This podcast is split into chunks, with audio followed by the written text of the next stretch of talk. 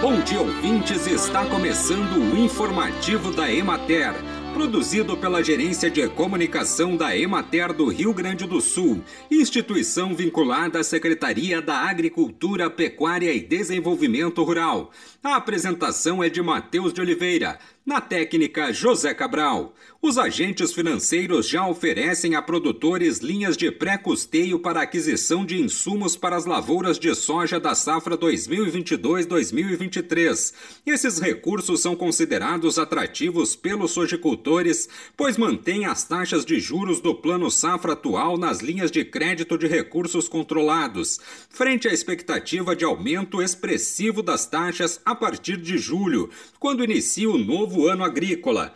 Na última semana de monitoramento, a ocorrência de esporos da ferrugem asiática inicia seu processo de diminuição em função do avanço da colheita no Rio Grande do Sul.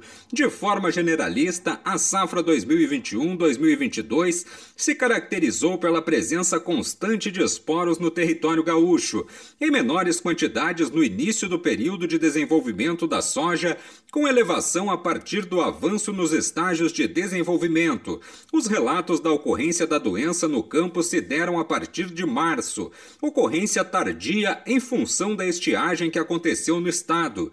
De acordo com o levantamento semanal de preços realizado pela Emater no Rio Grande do Sul, houve interrupção na tendência de queda do preço. Foi registrada elevação de 1,48% em relação à semana anterior, passando de R$ 175,09 para R$ 177,69.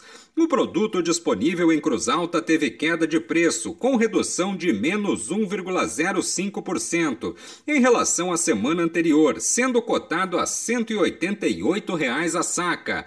Bem, e por hoje é isso, nós vamos ficando por aqui. Mas amanhã tem mais informativo da Emater. Um bom dia a todos que nos acompanharam e até lá!